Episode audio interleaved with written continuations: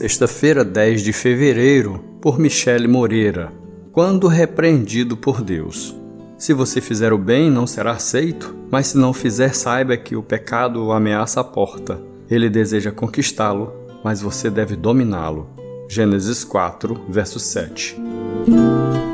Eu amo meu jardim. E como devemos nos dedicar a tudo que amamos, deu-me muito trabalho plantar cada uma das flores e cactos na lateral de todo o terreno e cercá-los com limitador para impedir que a grama que fica na parte central avançasse.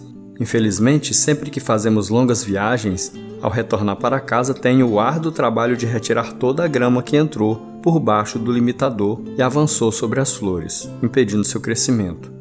Assim também o pecado, inicialmente de maneira secreta, avança quando somos tentados pela nossa própria cobiça, sendo por ela arrastados e seduzidos, até o ponto de ser visível a todos a nossa infrutuosidade.